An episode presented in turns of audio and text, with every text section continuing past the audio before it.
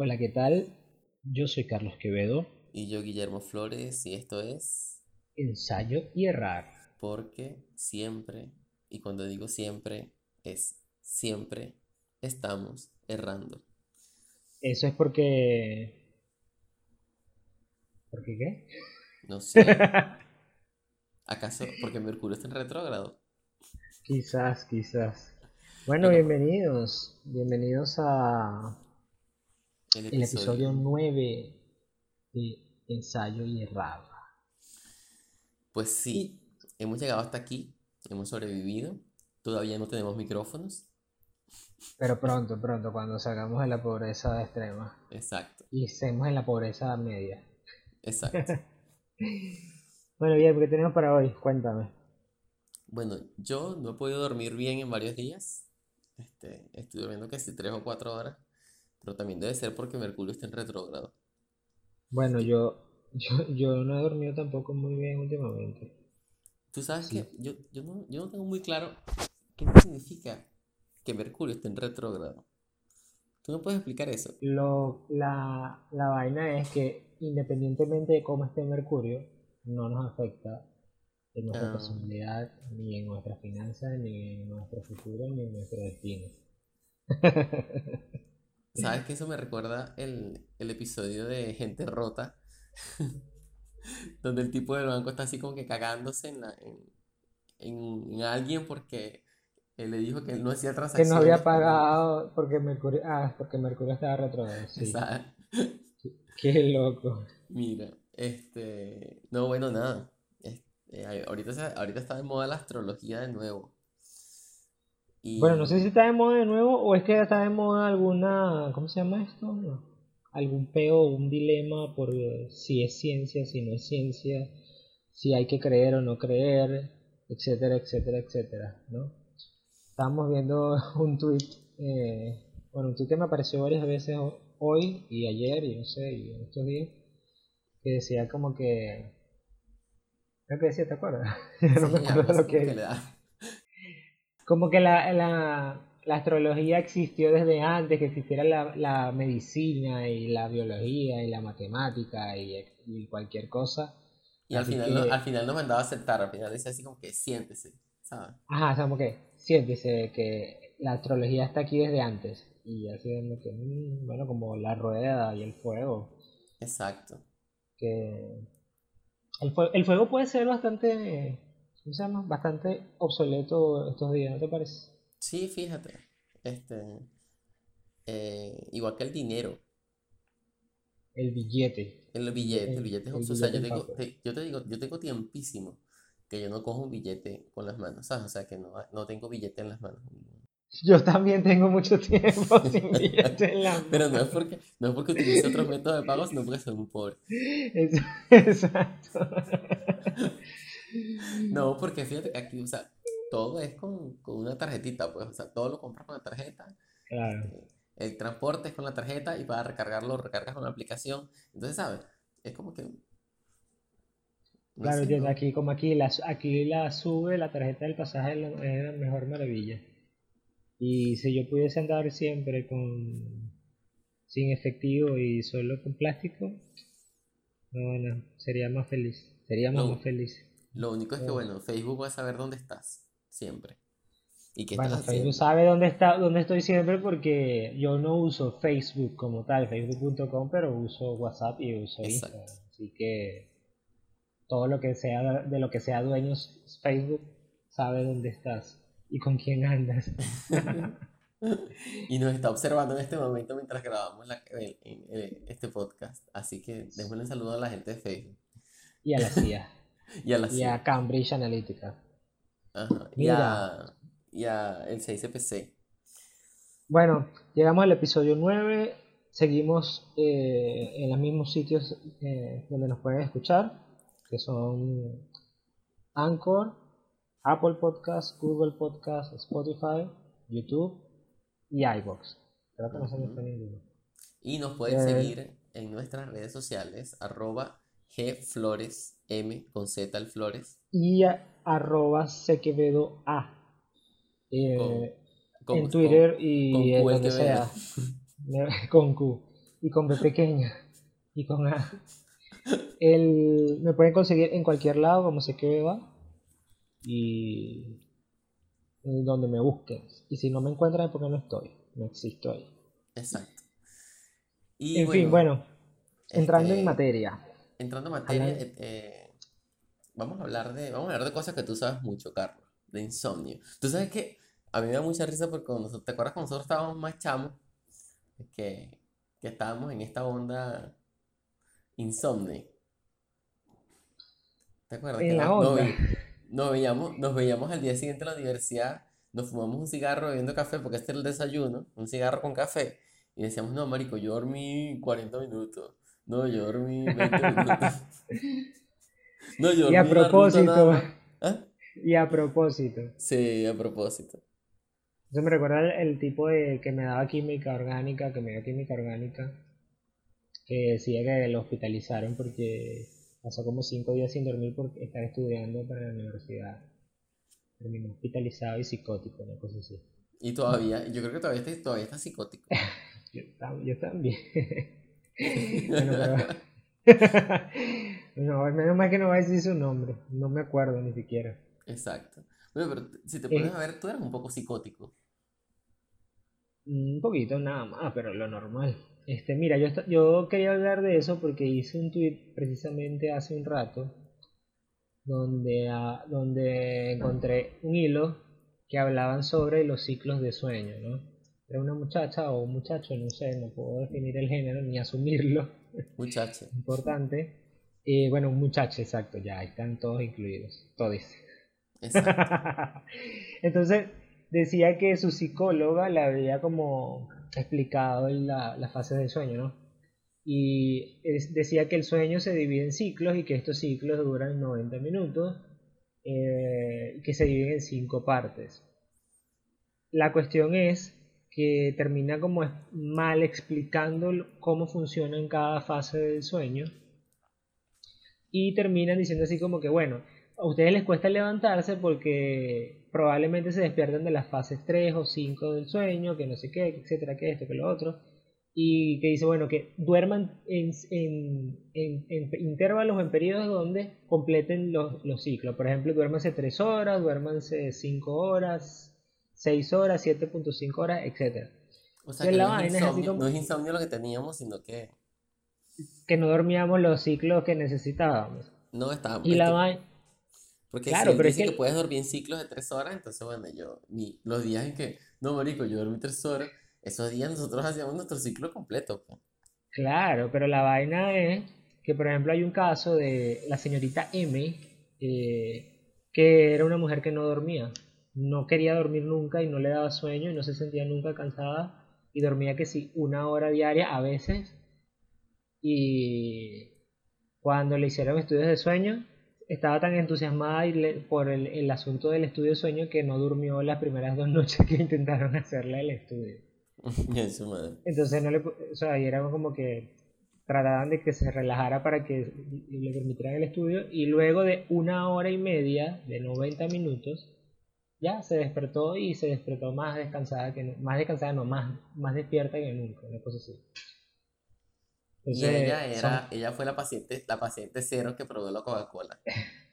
Me imagino, Coca-Cola con Red Bull. Pero bueno, cuando, tenía, cuando, decían que tenía cocaína. Epa, ese mito urbano, ¿qué, qué es lo que es? Yo no sé. ¿Qué cosa? Que antes decían que la Coca-Cola tenía cocaína. Los viejos de antes. Mira, no, ni idea. Imagino que porque era Coke. yo creo que yo escuché una vez esa vaina. Yo creo que tenían antes, antes usaban un montón de, de vainas psicotrópicas que fueron prohibidas luego por la FDA, pero qué chimbo. Ni idea. Sí. Entonces, la vaina, la vaina con el ciclo de sueño es que empezando, si, si se van a mi Twitter encontrarán que los ciclos de sueño no duran 90 minutos cada uno. Mm. Para decir que duran cada, cada uno 90 minutos porque no, ni siquiera, todos son variables entre sí. Un ciclo está compuesto por cuatro fases de sueño, interrumpida por una fase de sueño paradójico o sueño REM, que es donde se producen las ensoñaciones. ¿no? Entonces, este... Ya va, explica la diferencia entre el término sueño e insoñación. La ensoñación es la fase de los sueños. Nuestros sueños. Como cuando yo sueño con gatitos. Exacto, cuando sueñan. Eso es una ensoñación. Ok. Eh, y eh, el sueño no REM este, es precisamente una fase que tiene cuatro, o sea, cuatro, o el ciclo no REM es una, se caracteriza por cuatro fases que cada una tiene sus particularidades y que se alcanzan a los 60 minutos el primer ciclo, ni siquiera a los 90. En, una persona promedio, a los 60 minutos ya se, ya se ha cumplido un ciclo del sueño. Y que el, el resto varía porque las duraciones comienzan a cambiar. Según esta persona en Twitter, decía que, bueno, que terminamos un ciclo y comenzamos otra vez el ciclo desde el 1, 2, 3 y 4 y así sucesivamente. Y resulta que desde cuando llegamos a la fase 4, no necesariamente vamos a bajar a la 1. Comenzamos, podemos bajar a la 3 y volver a subir a la 4 y volvemos a bajar a la 2 y así estamos. ¿no? Y estas fases están interrumpidas por este sueño paradójico o sueño REM o sueño o ensoñación o fase de ensoñación que se llama REM por el, el inglés de Rapid Eye Movement, que es movimiento ocular rápido. Porque por eso es que se produce, que es una de las características que tiene las ensoñaciones. Entonces, el asunto con el sueño, o el asunto con este ciclo de sueño, eh, es que está, es que, viene, viene, o depende, mejor dicho, de muchos factores más que simplemente mi necesidad de dormir tres horas o de yo necesitar decir, bueno, a dormir seis horas para cumplir los tres ciclos o los seis ciclos que son. O me voy a acostar y me voy a parar tal hora para asegurar tener tantos, tanto, tantos ciclos o cumplir tantos ciclos, porque si son 90 minutos, etcétera, etcétera. Y es tan variable que, por ejemplo, no sé si a ti te pasa, que, por ejemplo, te acuestas a dormir, digamos, a las 11. ¿Cuánto tardas en dormirte? Depende. ¿Depende de qué? De cuán cansado esté. Cuando esté muy, muy cansado, por ejemplo, todas estas noches me he quedado dormido así que si a la, de la, me, acuesto a las 12 y me quedo dormido que si a las 12 y 10, una cosa así. Menos, así de repente, o sea, ¿sabes que De repente así me despierto con la misma ropa con la que me acosté. O sea, con la misma ropa con la que llegué, así, ¿sabes? Yo iba a decir con la misma ropa que te acosté y que por qué te, por lo general te despiertas con otra. Ok, sería muy raro. Bueno, eso también sería un trastorno del sueño. Exacto. Que te despiertes con otra ropa con la que no era con la que te acostaste. Entonces, claro, depende, por ejemplo, en este caso, el factor cansancio afecta la forma en cuánto tardas en quedarte dormido. Por ejemplo, yo hoy puse la alarma, me tomé una siesta y puse la alarma para que sonara los 25 minutos y nada, me quedé pensando así como que en las cosas que tenía que hacer para luego de levantarme. Y, te sonó la alarma. Y me sonó la alarma mientras estaba pensando en eso y habían pasado 25 minutos ah, ya. Entonces sentí que no descansé nada. Qué burgués es esa vaina de tomar siestas. O sea, de pana, de pana tú tomas siestas. O sea. lo hice hoy porque estaba, estaba burda de cansado. Y lo hice hoy porque, bueno, no estaba haciendo nada. Ya había hecho lo que tenía que hacer en la mañana, que era salir a ver, a ver qué conseguía, si me conseguía una paca de plata por ahí. o, droga metida en aguacate. Droga metida en aguacate. Chamo, una buena de, genios con esa... O sea, ¿cómo metes, ¿cómo metes droga dentro de un aguacate sin abrirlo? Coño, sí, o sea, es impresionante, ¿verdad? Esos tipos hay que darles un premio. y dentro de la pepa y sin abrir el aguacate. No, bueno, siendo cirujanos, cirujanos del aguacate, le vamos a decir.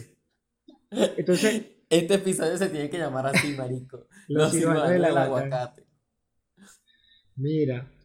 Este, entonces, claro, depende de eso, pero hay muchos otros factores, como factores ambientales, como factores internos, es decir, fisiológicos. Eh, otro que tenga que ver con aspectos genéticos. Eh, hay aspectos que tienen que ver con la alimentación o factores que dependen de la alimentación. son muchas variables que afectan la forma en cómo nos dormimos. lo que estábamos haciendo antes de dormirnos, por ejemplo, usar dispositivos electrónicos o, estar viendo televisión, tener luces encendidas justo antes de dormir, afecta eh, también aspectos internos o los mecanismos internos de estos ciclos de sueño, tanto de sueño como de vigilia. ¿no? Por ejemplo, si tú tienes muchas luces encendidas, estás viendo el teléfono, eso afecta eh, o afecta la, síntesis de una hormona del sueño que es la melatonina. la melatonina tiene que ver con esta sensación de somnolencia y cuando y comienza a medida que disminuye la cantidad de luz en el día, comienza a incrementar la cantidad de melatonina que, que se produce. Pero si tienes muchas luces y si tienes la luz encendida, la cantidad de melatonina desciende y desciende abruptamente. Eh, entonces los dispositivos electrónicos mandan una señal por el núcleo supraquiasmático eh, hasta la glándula pineal y, y, termina, eso es un área del cerebro que se la pueden buscar en una figurita. y la vaina, entonces comienzas a dejar de sintetizar melatonina y la somnolencia comienza a disminuir, o la sensación de somnolencia comienza a disminuir. Y mientras más estamos, por ejemplo, hay personas que dicen, no, no puedo dormir, entonces me estás viendo el teléfono, qué sé yo, hasta las 12 de la noche, se duermen o intentan dormirse media hora y se quedan despiertos o no pueden dormir y vuelven a agarrar el teléfono porque no pueden dormir. Entonces lo que estás haciendo es precisamente evitar que se sintetice correctamente la melatonina para que te produzca la somnolencia. Que se ha hecho en experimentos con personas y se ha hecho en experimentos con ratas que los encierran durante 30 días con luces encendidas en un cuarto sin ventana asignada eh, para ver cómo precisamente varían esta, esta, esta subproducción, tanto en presencia completa de luz o en ausencia completa de luz. Y una de las cosas que encuentran es que la melatonina, por ejemplo, eh, en presencia de luz comienza a producirse cada vez más tarde, va a sintetizarse cada vez más tarde durante el día, es decir, ya en la noche, y cada vez durante menos tiempo. De manera que estas personas comienzan a tener un sueño mucho menos reparador a lo largo de, a lo largo de, las, de las semanas. sabes que a mí me pasaba eso, ¿no? O sea, que, que dormía con luz encendida. Sí, no, lo peor es que tú me habías explicado eso hace muchísimo tiempo ya. Y a mí me pasaba eso que yo me quedaba dormido y cuando me despertaba a medio de la, medio de la noche por cualquier pendejada, pues yo me despierto en medio de la noche por cualquier pendejada, eh, agarraba el celular y lo prendía. ¿Sabes? O sea, le prendía la luz del celular y ponía a ver huevonadas en YouTube. Porque no, podías dormir. Ajá, no sé, todo este, toda esta cantidad de videos de, de, de, procrastinación, de, no sé, terminaba, terminaba viendo gente picando jabón, qué sé yo. bueno, claro, y en ausencia de luz pasa lo contrario, pasa que la melatonina cada vez comienza a producirse eh, más temprano y cada vez durante un mayor largo, un, periodo más, más largo, es decir, comienza a producir más melatonina durante el día que las otras hormonas que están asociadas a eh, la vigilia, como por ejemplo la, la, serotonina, por ejemplo. Exacto. Epa, y el, y el, y el ASMR. ASMR. ¿Qué es el ASMR? Esa sensación de cosquillita que te da cuando escuchas unos videos de gente hablando así. no sé, ¿qué pasa con eso? ¿Qué, tiene que ver con eso con lo que estoy diciendo? No sé, marico, no he dormido bien demasiados días, ¿entiendes? Oye, también, pero eso no tiene nada que ver ahorita. Ajá, eso lo podemos hablar cuando hablemos de, no sé, de eh, cosquillitas. percepción de, o de neurobiología de las cosquillitas. Eso, neurobiología de las cosquillitas. Mira, entonces, Mira, este, claro, ajá. Entonces tenemos estos ciclos que, que dependen de este montón de factores y que, por ejemplo, dependen también de condiciones, de condiciones preexistentes, por ejemplo, enfermedades. Eh, como si hablamos puede ser enfermedades a nivel corporal de periféricas, cuando hablo de periféricas que no sean en el cerebro, o eh, enfermedades mentales, por ejemplo la depresión modifica el ciclo de sueño y modifica el, ciclo de sueño alargando los periodos donde hay sueño paradójico. Entonces, cada vez hay sueño paradójico que pueda incluirse mucho antes en el ciclo que, sueño paradójico, porque tú, tú, todo ese como que te como que se te olvida que yo no sé nada, muchas cosas de lo que tú sí sabes. Sueño paradójico es sueño REM. Vamos, a, vamos, a, ah. ver, vamos a explicar un poquito más o menos. Tenemos Eh, Vamos a, en de vi- vamos a poner orden en la PEA. Vamos a aplicar las, las fases del sueño, ¿no? Ra- brevemente. Cualquier cosa Ajá. pueden buscar el libro El Cala, que ya se los había mencionado alguna vez, pero también está el Pinel y está el Purves de neurociencia y el Candle de neurociencia, que ahí salen los ciclos de sueño. Y está Wikipedia, o sea, busquen en Wikipedia, es mucho más fácil y, y se leen esa verga ahí. Tú ya, eh, Entonces tienen que verle la cara a Carlos cuando dice eso. Que la cara de asco de ir Sí, sí, Wikipedia. sí. Epa, mira, esta, ajá, orden de la PEA. Ciclos del sueño, son cuatro ciclos de sueño. No, son, son, es un ciclo, el, sueño va en ciclos, ciclos tiene repetitivos. fases, Ajá. Pero el- un ciclo de sueño tiene cuatro fases eh, de sueño y una de sueño, lo que se llama sueño paradójico.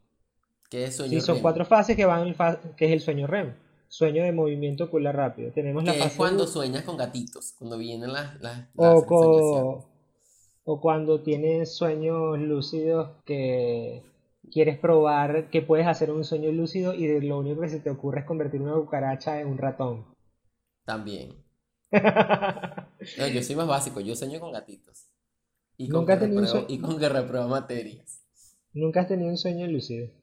Sí, Bueno, son muy chéveres. A mí me gustan burda los sueños lúcidos. Sí, son muy finos. Yo tuve una época en donde tenía varios muy seguidos, pero luego ya se me pasó. Se me pasó eso- esas cosas. Entonces, tenemos, empezando, eh, nosotros tenemos las primeras dos fases del sueño, son las del sueño más liviano, o lo que se conocería como el sueño más liviano, así vulgarmente, eh, donde las ondas se modifican, las ondas cerebrales. Entonces, esto se mide, o estas ondas se miden a través del electroencefalograma. Entonces nosotros tenemos una, unas ondas similares o ondas alfa similares a las de, de vigilia en la fase 1, O sea, es la primera similares fase a cuando estás Cuando- despierto. cuando estás despierto. Exacto. Y luego pasamos a la fase 2, que es la fase eh, eh, donde hay el complejo K o espigas K, en algunos casos sale así, y usos de sueño, que hay una modificación de, eh, de ondas de frecuencia cada vez más rápida, más corta, y hay unas ondas más largas también durante la parte del complejo K, que se parecen un poquito a la fase 3, que la fase 3 y la fase 4, las dos, se conocen como sueños de onda lenta.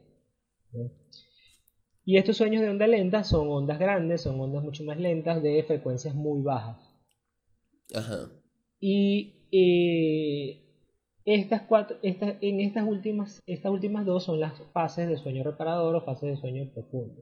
Estos se alcanzan aproximadamente, o esta, o esta última, la 4 sobre todo, se alcanza aproximadamente entre los 45 y 60 minutos de, de sueño. Luego de eso, eh, esta fase eh, o esta fase 4 puede regresar o regresa a la fase 3 y regresa es- es- así se- enseguida a fase 3, fase 2 y puede volver a la fase 1. ¿no? Puede, más no necesariamente es así. Más no necesariamente, porque puede estar interrumpida por, un, por eh, la fase de sueño paradójico. Y el sueño paradójico se caracteriza por ser similar al estado de vigilia. Ujú. Tiene ondas muy similares a la fase 1 de la fase de vigilia. Se, cree, Pero se, llama, se llama sueño paradójico porque pareciera no corresponderse con un estado de, de sueño. Ah, ¿no? claro.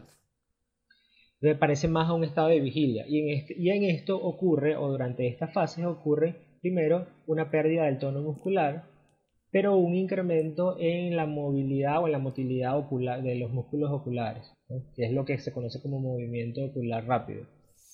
Durante esta fase es donde se producen las imágenes vívidas de las ensoñaciones, que vienen, que vienen cargadas tanto de, de, de extre- extrema senso-percepción, por así decirlo. Claro. Al contrario de las otras fases donde, por ejemplo, las del sueño profundo, hay una disminución abrupta de, las, de la sensopercepción, no hay entrada sensorial o no hay percepción sensorial o, o está muy limitada, a menos que sea un sonido muy fuerte o una duración muy, muy alta eh, que haga que, te, que salgas de esa fase o que tu, tu cerebro reaccione al estímulo. Epa, y la parálisis del sueño. Eh, la parálisis, bueno, ya va, ya va, ahorita voy con eso de la parálisis del sueño. Ajá. Este, en, en este caso entonces nosotros tenemos que si el, el, el individuo, este ciclo se repite aproximadamente 4 o 5 veces durante un sueño de 8 horas. ¿sí?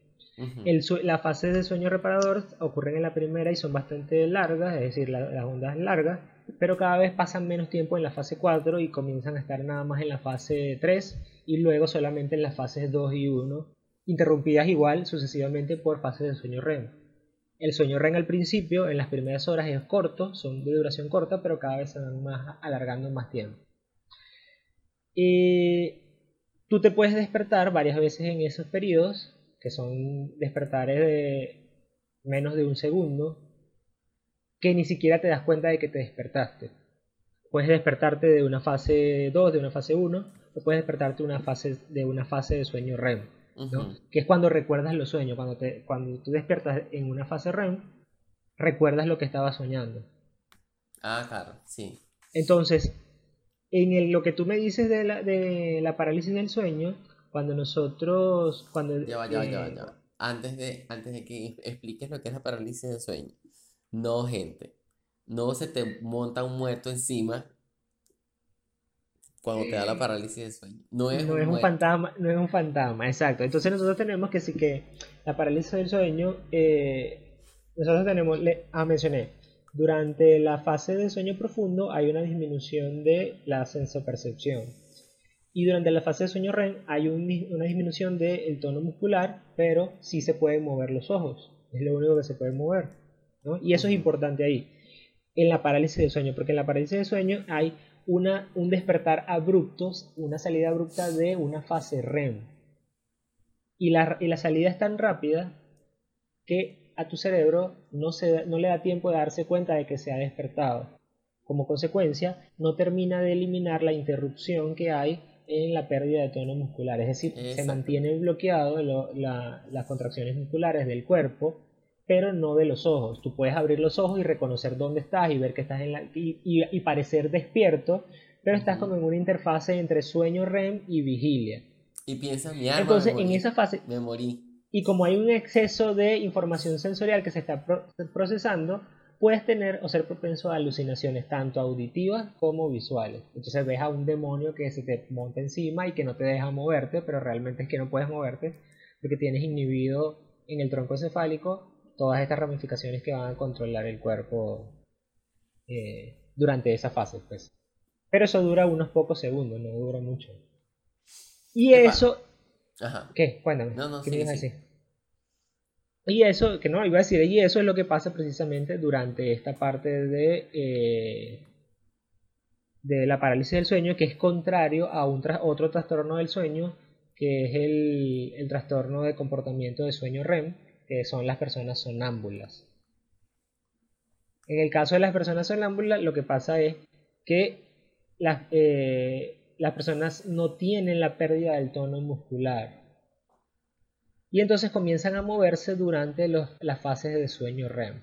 Se dice que bueno, que es que, están interpretando los sueños, pero yo no sé si realmente están interpretando los sueños o no, sino que simplemente están, van y caminan y se paran de su casa, alguna gente llega y se va y se maneja un carro y lo choca, hay una película muy fina que se llama Sleep Walk With Me, que es de un tipo que precisamente eh, sufre de sonambulismo y, y salta por una ventana, por su ventana, como no sé, creo que es de un segundo piso, una cosa así, y rompe la ventana y todo. Ah, Sonámbulo. Y gente que mata, y gente que mata a sus parejas sonámbulos, o dice que, que estaba, era sonámbulo. No joda. Por cierto, hablando, hablando de, de, de, todo este pedo, de todo este asunto de que mencionaste de gente que mata a sus parejas, eh, en un año, en 2018, por ejemplo, murieron 3.529 mujeres solamente en América Latina. Asesinadas por razones de género. O sea, no es por otras razones, asesinadas por ser mujeres. Es decir, que eh, muere más gente, mueren más mujeres por ser mujeres que de lo que han muerto personas por coronavirus. Ok. Imagínate eh, si al coronavirus se le diera la cobertura mediática, si, a, a, los femicidios se les diera la cobertura mediática que se le da al coronavirus. Y la seriedad, y la serie, no tanto, eh, no tanto la cobertura, sino la seriedad que también se le da al coronavirus. Por ejemplo, que se le diera al, cambio climático. Al cambio climático. Por ejemplo. Al dengue al chavismo. Hay que decirlo. Hay que, tenía que decir Bueno, tú sabes que eh, hoy, esto ha sido un episodio limpio. Limpio, tú dices. Yo no he dicho grosería. Yo tampoco. Capaz en lo que nos escuchemos haciendo el coñazo de grosería. El coñazo, ya. Sí. ya, es que ves, es que ya está internalizada, o sea, es una vaina, así que no, no puedes dejar de decirlo, no, Pero mira, ajá, entonces tenemos el...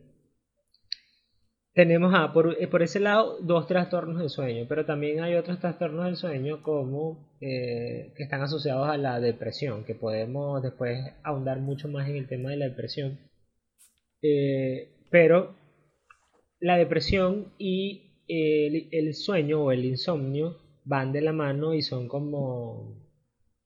se retroalimentan, ¿no? Porque el insomnio puede propiciar o sea, se la depresión. Exacto. O se alimentan en retroceso.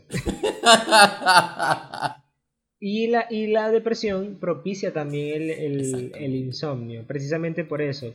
Cuando pasamos más tiempo, lo, creo que lo mencioné en algún momento brevemente, cuando pasamos más tiempo durante fases de sueño REM, porque el sueño REM comienza a aparecer antes de cada vez en el ciclo, y durante más tiempo pasamos menos tiempo en sueño reparador y pasamos menos tiempo en las fases de, de complejos K.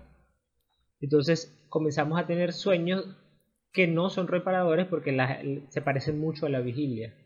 Cuando se despierta, estas personas no están descansando, así pasen 8 horas dormidos, no, no están reparando su sueño, entonces sienten que no duermen, sienten que no están descansando bien y, y eso hace que quieran seguir durmiendo y eso hace que todo su ciclo precisamente se altere.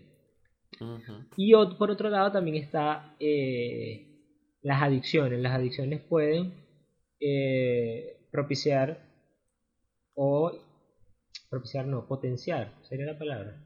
¿Cómo sería la palabra? Hacerlo más pepón. Hacerlo más peponizar.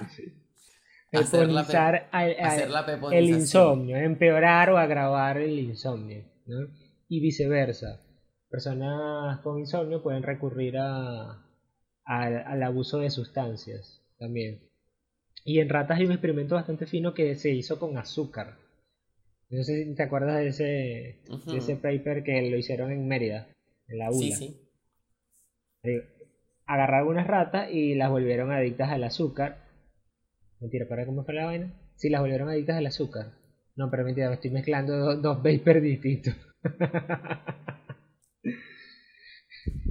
bueno, pero echa el cuento.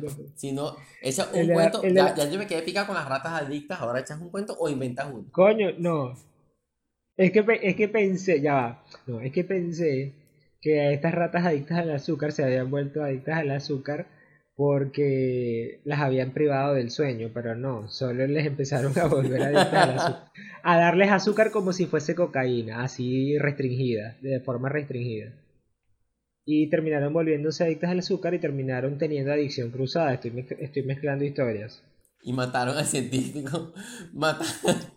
Mataron al científico que hacía los experimentos porque no les daba azúcar suficiente. Es eso, Y estoy aquí desinformando. Nosotros aquí que el podcast de, divulgación científica y contra la desinformación.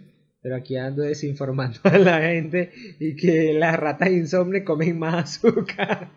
Y no, no fue Hay una correlación hecha en una importante universidad americana. Hay una correlación, hablando de correlaciones, volvamos con lo que dijimos en el primer podcast, las correlaciones no son causas. Correlación no implica causalidad. Exacto.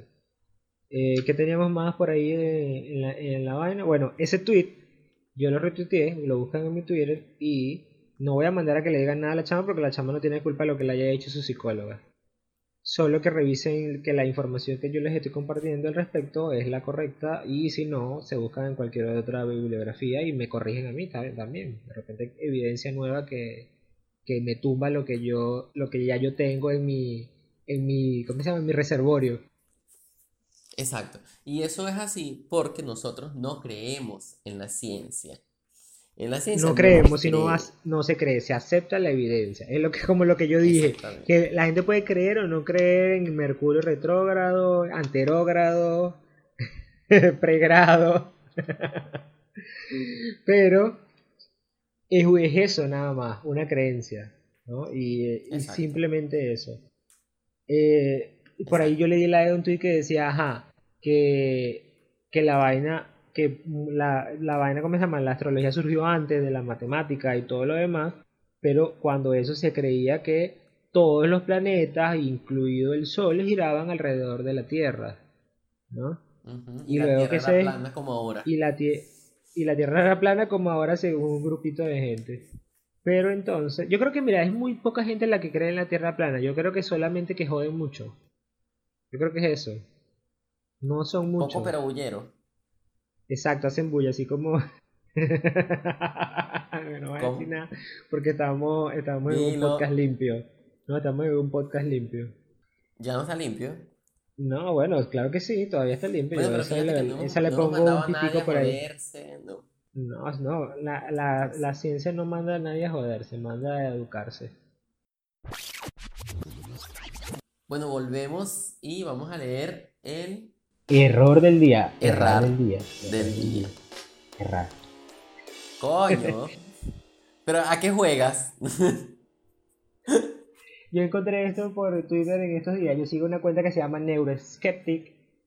Es demasiado buena porque es como si fuese yo. Yo la manejaría si la hubiese creado. Obviamente. El paper se llama Silicon Cast of the Colon. Eso es molde de silicón del colon.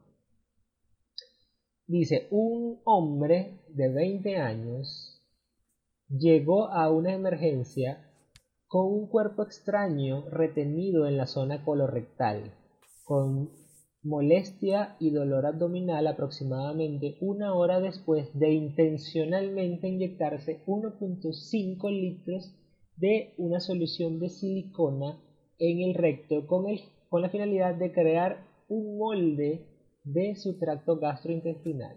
Tú me vas a perdonar a mí. Ajá. Pero a veces a la gente provoca cachetearla. pero con una chancleta. ¿A ti nunca te dieron con una chancleta? sí, bastante. Hasta con el cepillo de barrer. Un saludo, mamá. Y dime una cosa. Cuando tu mamá te daba. Cuando tu mamá. Un saludo a tu mamá, por cierto, si no me escucha. Cuando tu mamá te daba con la chancleta. ¿Tú volvías a hacer eso? no. Ni por coño, ¿verdad? Exacto. A la gente a veces provoca darle con la chancleta, en serio. Yo me. Mira, este paper. Mm, este paper no, sé, me imagino que es reciente porque está por ahí, ya te voy a decir. Es de, sí, es de 2020, es de ahorita, ya. Un estudio de caso clínico, sí. Es un estudio, es un estudio, exacto, donde el tipo nunca dice. Lo que me interesa saber es la finalidad de. o qué estaba pensando el tipo para querer crearse ese molde de su tracto intestinal o de su colon y decir, oh, qué buena idea sería inyectarme solución para moldear en silicona y bueno, me la inyecto por el culo y después me lo saco. La vaina los músculos se contraen, o sea, de pan. Al no ser, exacto. Con chancleta.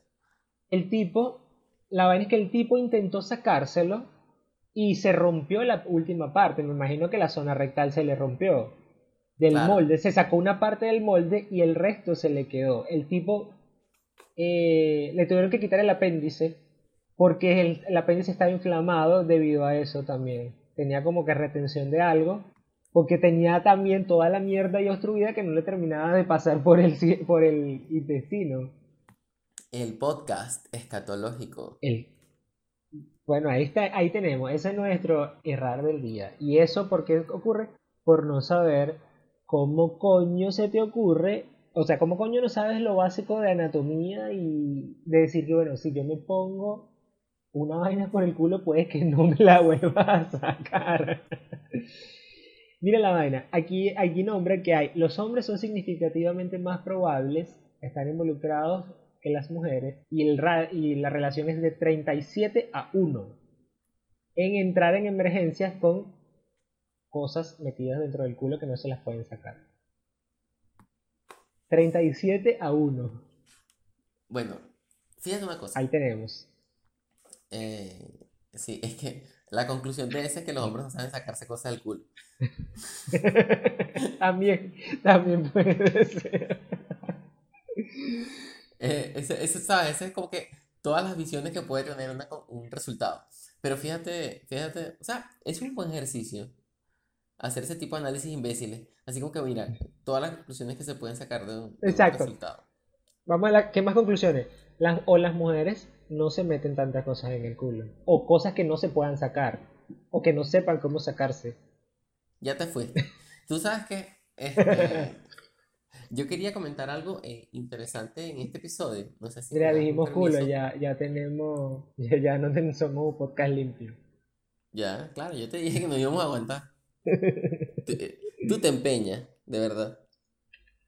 Está bien, está bien. Entonces, ¿qué ibas a comentar? Ajá, te iba a comentar que, este, coño, que todo este, o sea, nosotros eh, hemos como considerado, Carlos y yo, a eh, ¿cómo es? Trabajar eh, con tendencias en Twitter, ¿no? O sea, mencionar la semana tendencias relacionadas con lo que, con lo que la gente está viendo o está pensando en, sobre todo nuestro público que, no, que, que, que está en Venezuela y que son 120, 102 personas, ¿no?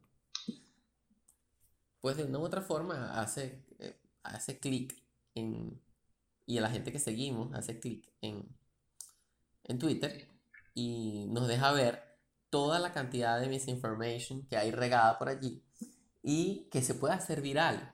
Porque eso es un asunto interesante y yo creo que nosotros tenemos que estar como, como pendientes de esa vaina, ¿no? Las redes sociales son redes, como su nombre lo dice. Exacto. Es decir, cada uno de nosotros, para, bueno, para los, que, los que más o menos mm, eh, quieren, no conocen de, de teoría de redes, cada uno en una red, cada uno, una red que es, una red es un conjunto de puntos o de elementos que están conectados. Y cuando nosotros establecemos conexiones a través de medios sociales como el Twitter, nos metemos dentro de una red, es decir, nos volvemos elementos de una red. Y esas conexiones, que son los follow, ¿no? Yo te sigo, tú me sigues, o pueden ser bidireccionales o unidireccionales. Unidireccionales es yo te sigo a ti, pero tú no me sigues a mí, y direccionales es, los dos nos seguimos. ¿no? Exacto. Entonces. Este, cuando esa, cuando eh, esa, las redes sociales tienen una característica interesante, ¿no? Y es que como tú evalúas redes regionales, como la de Venezuela, por ejemplo, una red en Venezuela, es una red que se comporta como un componente gigante. Es decir, muchísimos elementos muy conectados y algunos elementos que son periféricos por ahí. ¿no? Entonces, este, básicamente, ¿eso quiere decir? Que cuando tú sueltas, sobre todo las personas que son centrales o que tienen un grado alto, es decir, los elementos que tienen muchas conexiones o que están conectados con personas que tienen muchas conexiones, cuando tú sueltas una, una, una información en esa red, en, ese, en un elemento que está muy conectado, esa información se dispersa súper rápido por la red porque además está súper conectada. Y muchísima gente entonces puede ver esa información. ¿Qué pasa? Si esa información no es verificada, si esa información no es real, si esa información, eh, pues como dicen, es, es más bien desinformación, es peligroso. Porque las personas toman decisiones con base a las informaciones que les llegan y piensan que cualquier cosa es verdad. Por ejemplo, con el asunto ahorita del coronavirus, la gente se acabó los tapabocas o los barbijos, como llaman acá en Argentina, y ahora personas que puedan estar enfermas o llegar a enfermar no tienen cómo protegerse o proteger a sus familiares. Exacto. Y los médicos tampoco tendrían cómo protegerse ellos que tienen que tratar a las personas que están enfermas porque hay un montón de gente que acaparó los tapabocas porque es la forma que todos empezaron a regar en que te puedes proteger. Exacto. Entonces, por ejemplo, hoy, por cierto, en el metro, venían dos doñas con el tapaboca mal puesto, de paso. Al revés, o, boca, o como el tipo de la... ¿Te acuerdas del tipo que, estaba explicando cómo ponerse el tapaboca? El video. que, las liguitas no se las estaba poniendo en la oreja, sino se las pasó por el cuello. Entonces, yo, yo pensé así como que, ¿será que les digo? O les paso por el labio y les estornudo así, ¡cha! Porque tenía, venía con alergia. Y que bueno, usted no tiene tapaboca, pues. ¿Adivina por cuál opté? Por estornudarle. Obvio. Claro, si eres mentiroso, chamo. Ah, pues. Esa vaina no te la creo. Eso es para decir que, para lo que estábamos hablando en estos días, que, que, tú eres, que yo soy más empático que tú. No, yo, a mí me gusta, yo creo en la humanidad. Tenemos que hacer, si hacemos un test de, empatía, probablemente tú lo ganes, una vaina así. Hay que llamar, hay que llamar a Pedro. Hay que llamar a Pedro. Pedro, haznos un test de empatía los dos. Hablar un test de empatía. O hacemos unos cheques así. Si vas en la calle y una persona te pide dinero, ¿le das o no le das? A mí no me gustan las personas, pero yo tengo fe en la humanidad. ¿Y le das dinero o no le das dinero? No, no tengo dinero. O sea, ¿qué, le voy a dar? Le das comida. Si tienes comida. Tampoco tengo comida. Pero si tienes comida, le das comida. No sé, yo, yo hago viajes. ¿Y si te saco la bicha?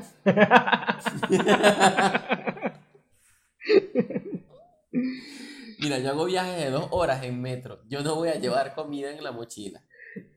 Bueno, qué sé yo, chamo. Porque pesa. ¿Cómo que haces dos horas de viaje en metro? Tienes que tener la universidad al lado.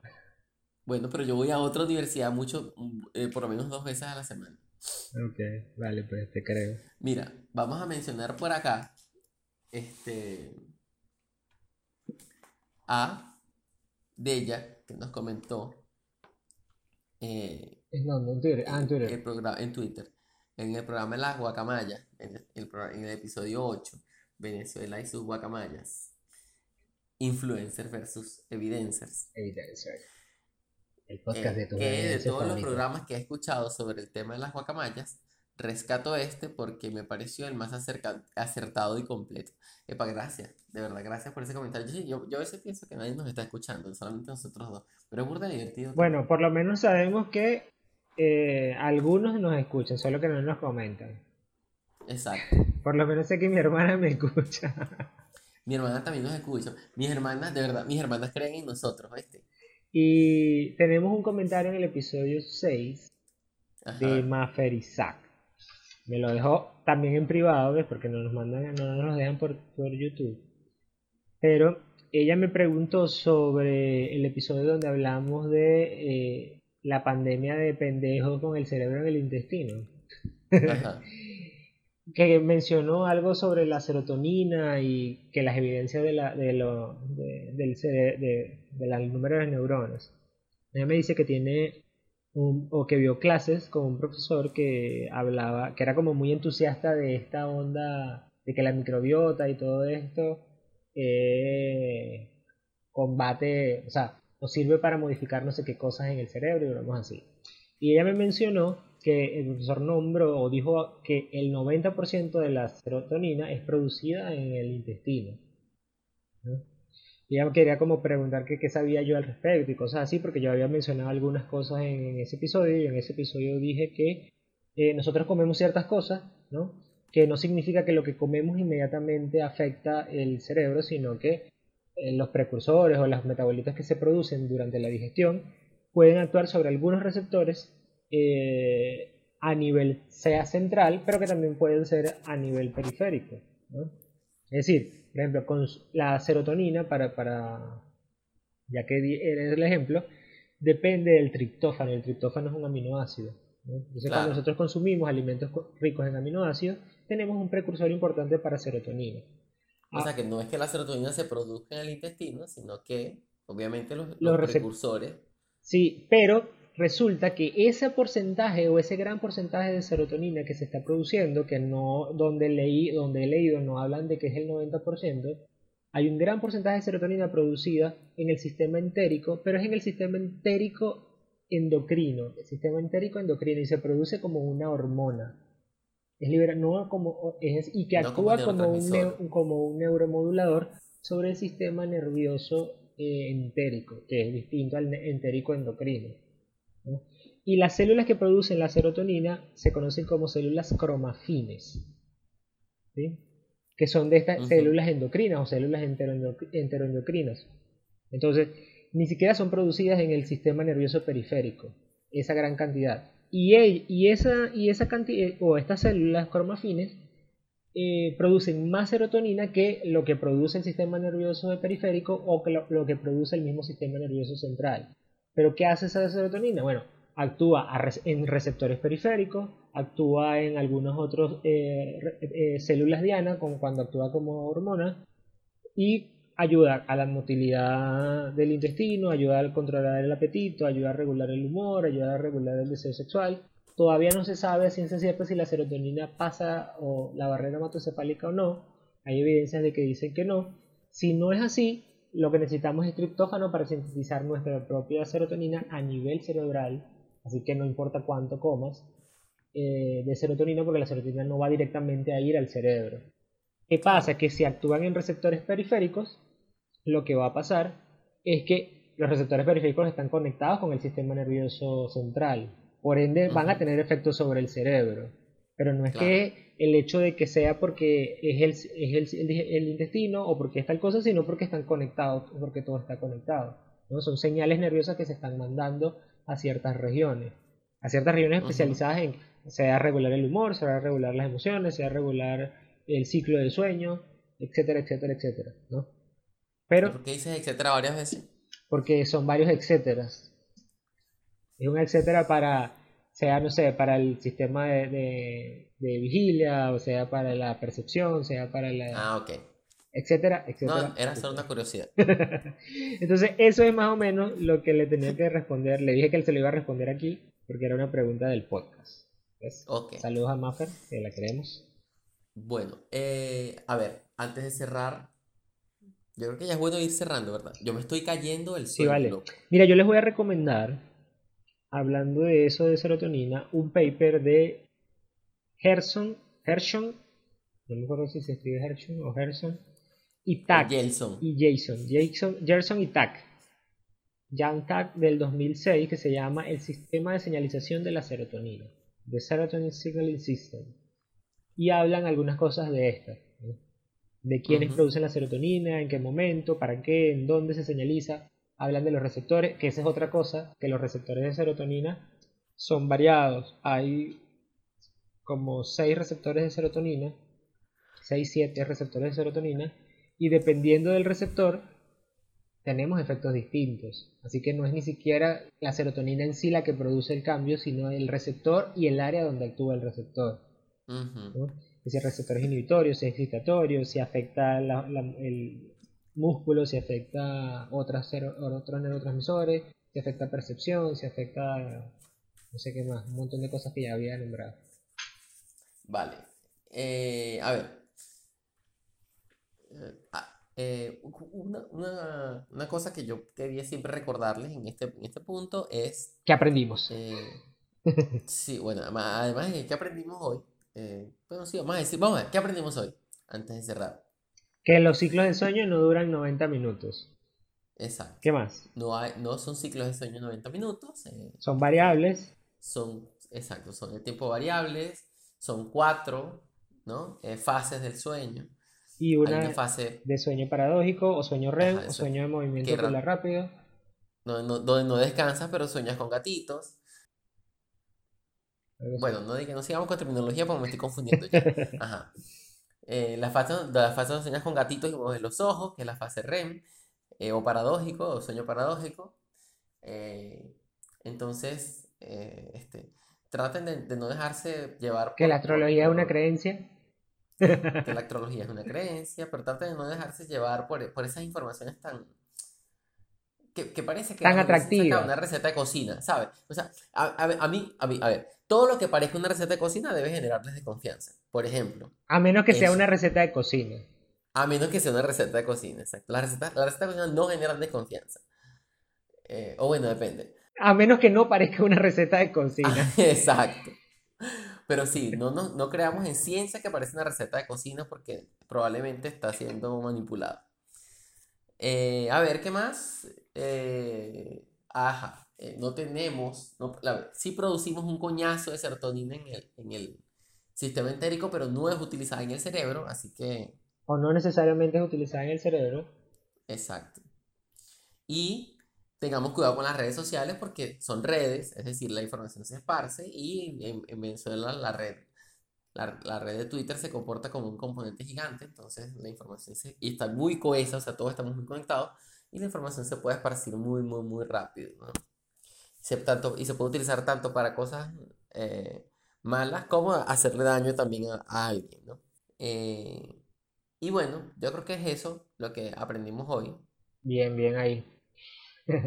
y yo quería también recordarles que si tienen alguna duda en relación a alguna cosa que les haya llegado, eh, o si tienen alguna duda en relación a la ciencia como, como tal, como en sí sola, consúltenle a su científico de confianza. Si tienen alguna duda en relación a enfermedades, hay enfermedades, no, enfermedades consulten al médico. Pero si, por ejemplo, el coronavirus, por ejemplo, este, pues consúltenle a su científico de confianza que va a saber qué hacer. Y si, no, tiene, nos escribe a nosotros, que nosotros lo publicamos por el, este podcast y por nuestras redes sociales, que son arroba A con C, con Q, con A.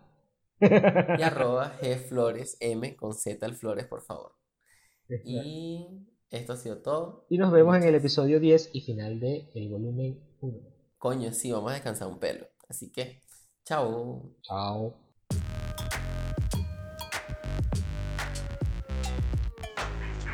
Mira, hablemos de los aspectos positivos de Gilead. Es un país ecológico, acabó con la guerra de Medio Oriente y las emisiones de contaminantes gracias a la economía de Estados Unidos. ¿Sacrificaría los derechos fundamentales de las personas por esto?